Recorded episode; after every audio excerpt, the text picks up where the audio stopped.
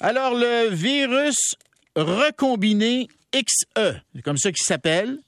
Donc, du BA1, du BA2 qui se mélangent et qui deviennent une nouvelle souche. On en parle avec Alain Lamar, professeur, chercheur, spécialisé en immunologie et en virologie à l'Institut national de recherche scientifique. Bonjour Alain Lamar.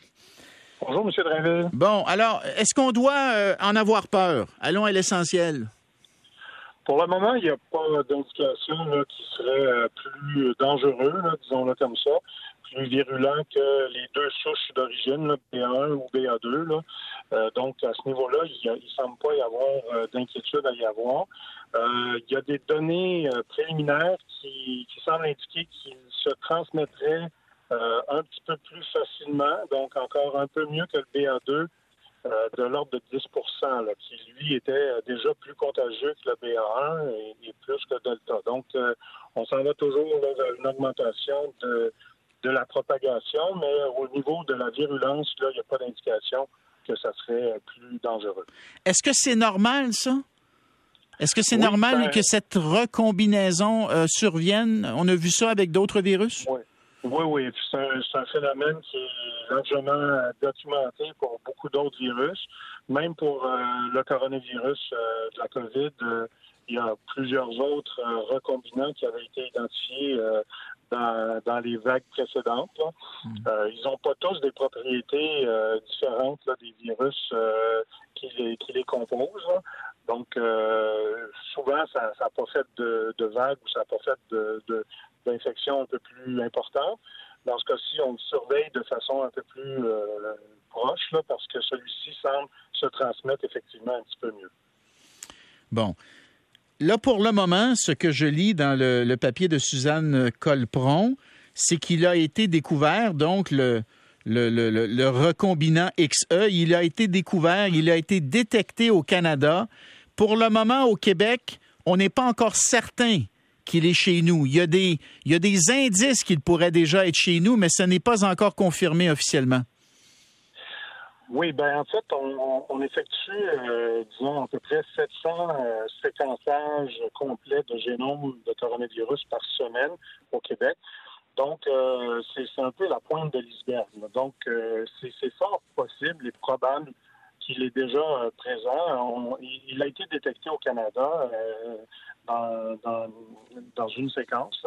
Euh, mais au Québec, là, on n'en fait pas beaucoup de séquençage. Donc, c'est fort possible euh, qu'il y en ait et qu'on ne l'ait pas encore détecté. Surtout qu'il ne semble pas y avoir un gros avantage. Là. Donc, euh, si on voyait des éclosions très, très rapides dans un coin, dans une région du Québec, là, on pourrait soupçonner un nouveau variant et on pourrait séquencer de façon plus agressive, mais ça ne semble pas être le cas pour le moment. Comment, comment ça fonctionne, Alain? Est-ce que est-ce que c'est quelqu'un, mettons, qui va contracter la souche BA1, puis par la suite la souche BA2, puis les deux souches vont se mêler dans mon corps, dans mon, dans mon organisme? Est-ce que c'est comme ça que ça se passe ou est-ce que tu contractes, tu contractes la souche recombinée XE? Ben, ben disons, le, premier événement, la recombinaison comme telle, ça, se fait comme vous l'avez indiqué, deux virus qui infectent la même personne, qui rentrent en même temps dans une cellule. Et lors du processus de réplication du virus, il y a ce phénomène de recombinaison, c'est-à-dire qu'il y a des fragments de un et de l'autre qui se, qui se mélangent et qui s'assemblent et forment un nouveau virus recombinant. Une fois que le virus a été formé, ben là, il se transmet comme les autres euh, virus. Là. Donc, on n'a pas besoin de faire cet événement de recombinaison dans chaque individu. Une fois que le virus est formé, ben, il, a, euh, il a son autonomie, là, puis il peut se répliquer et puis il devient un virus à part entière.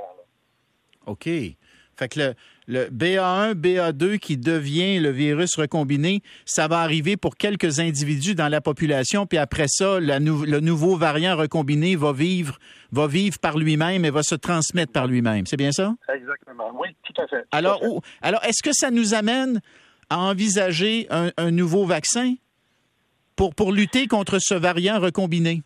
Oui, ben, contre celui-ci en particulier, euh, pas, clair encore. Euh, on n'a pas encore assez de données pour voir si, s'il échappe, par exemple, mieux que BA1 ou BA2 à la réponse euh, générée par les vaccins ou, par une infection précédente. Par contre, euh, est-ce qu'on a besoin d'un nouveau vaccin pour Omicron?